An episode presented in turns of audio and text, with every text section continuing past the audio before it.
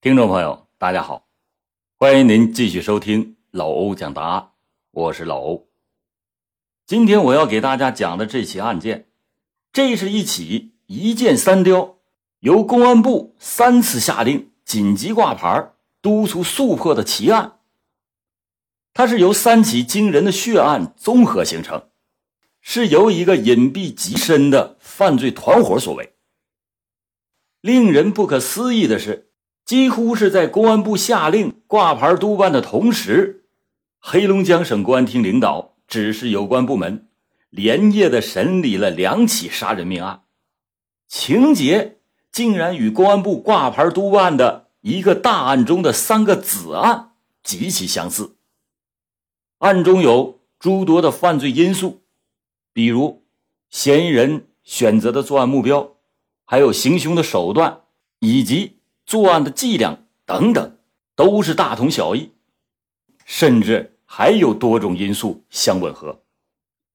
这不能不引起以破案稳、准、快等著称的黑龙江省公安厅刑侦人员的惊讶和关注。在公安部的指示下，他们连夜挂牌，下达了全省各路兵马，传给了一百多个要塞。谁也不曾想到。这数起罕见的由公安部和黑龙江省公安厅领导亲自下令紧急督办的特大案件，竟然是由一个共同的杀人越货犯罪集团所为。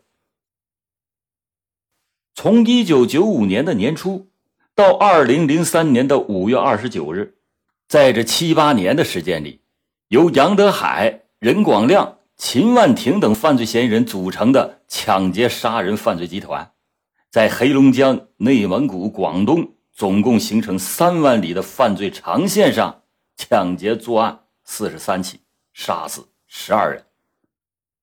他们的疯狂状态、手段之残忍、藏匿的深度，都是让人听了毛骨悚然。更让人意想不到的是，这样一起惊天的血案。竟然由警力很少、经济实力非常单薄的七台河市公安局一举侦破。这其中有什么奥秘吗？有，而且是最小也是最蹊跷的奥秘，那就是他们踏破铁鞋，落实了不听两级的指示，紧紧的追踪凶手，却又苦寻不得的时候，一个平淡无奇的消息引起了他们的惊疑。二零零二年二月五日，这是一个很平常的日子，可是，按照中国几千年的习俗来看，却是中国最大的节日，是春节。在这大喜大庆的日子里，在一个非常平凡普通的例会上，黑龙江省七台河市公安局新区分局的民警们，对一条很不起眼的线索产生了浓厚的兴趣。这个线索是来自于昨天，也就是大年三十的鞭炮之中。七台河市公安局有个居安思危、居乐思危的公安习惯，用他们局长李伟东的话来说，每一个节假日都是我们的工作高峰，所以越是过节，他们的神经点就越兴奋。按照局领导的布置。就在这一天的上午九点十分，新区分局刑警大队到各片区开展基础工作，顺便串门走院给群众们拜年。说民警小刘警惕的巡查了辖区内的大街小巷、居民楼的前前后后、角角落落，都没有发现什么异常情况。之后，他就特地的来到了东风街居委会。给居委会的老太太们来拜年。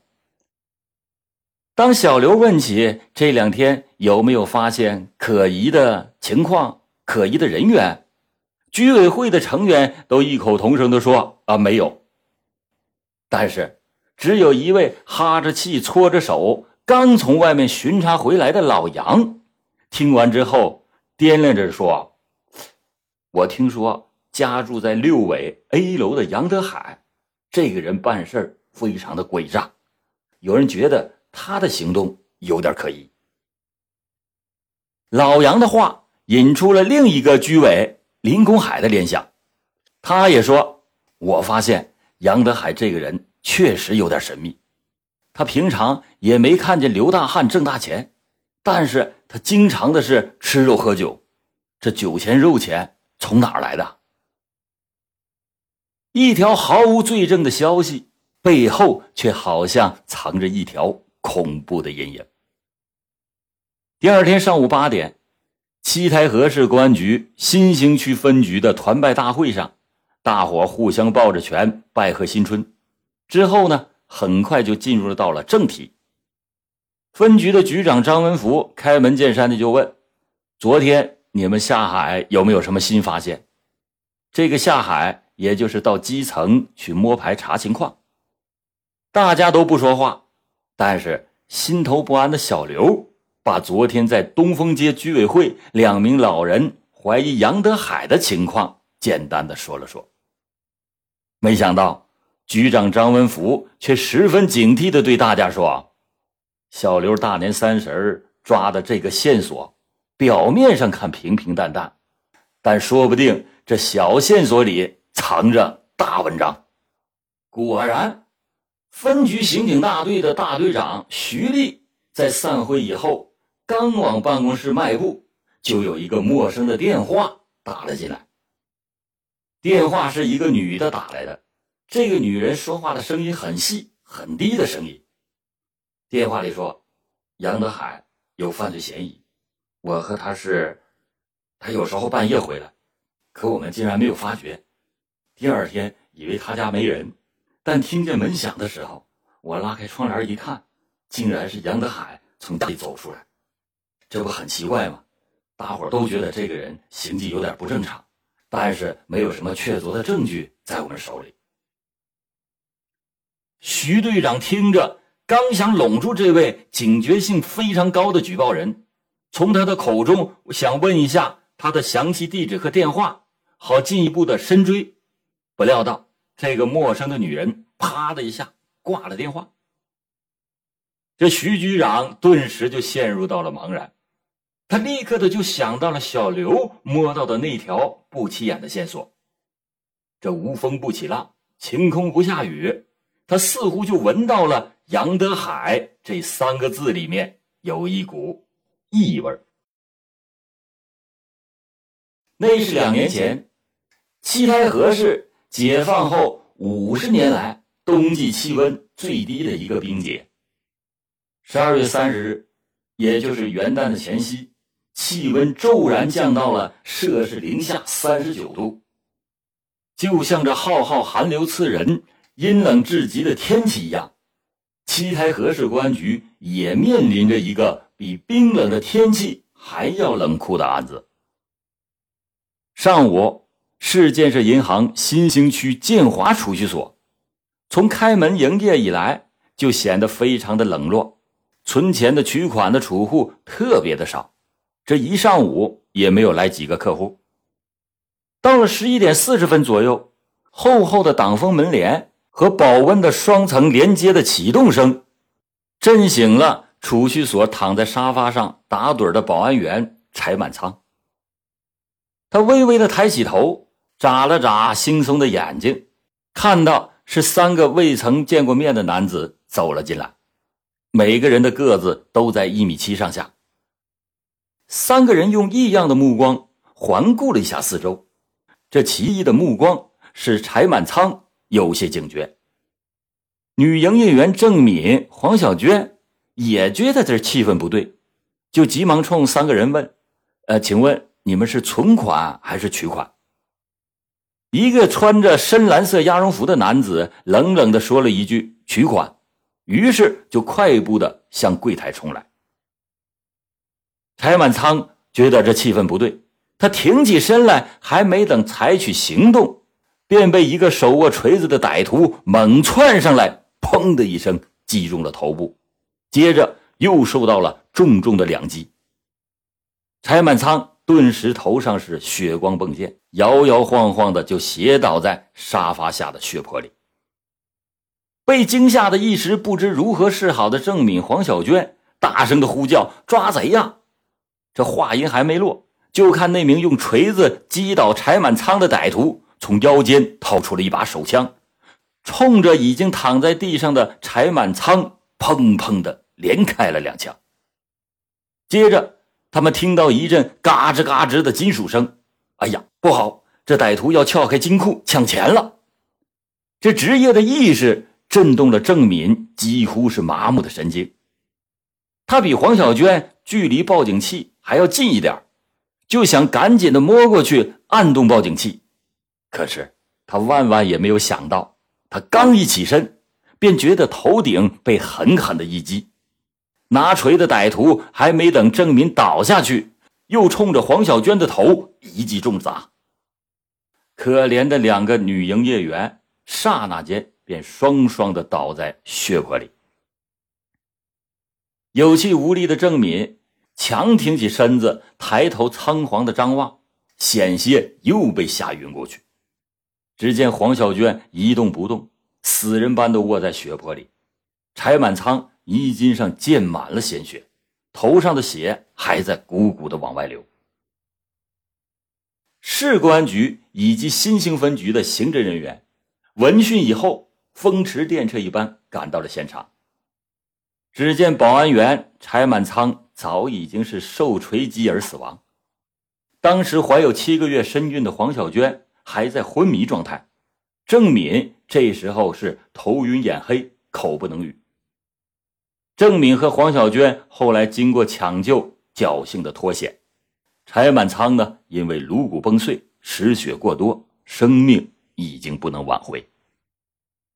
同时遭到厄运的还有建华储蓄所八万元的现金被抢走了。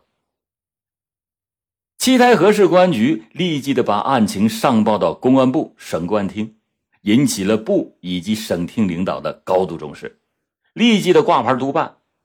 但遗憾的是，这飞贼是来无影去无踪，现场上基本上没有留下任何的蛛丝马迹。尽管市公安局是上下齐心协力，连续三四十个昼夜不停的追踪，但是月复一月，日复一日，三年过去了，这个幺二三零特大抢劫杀人案的卷宗还没有一个字儿进行落实。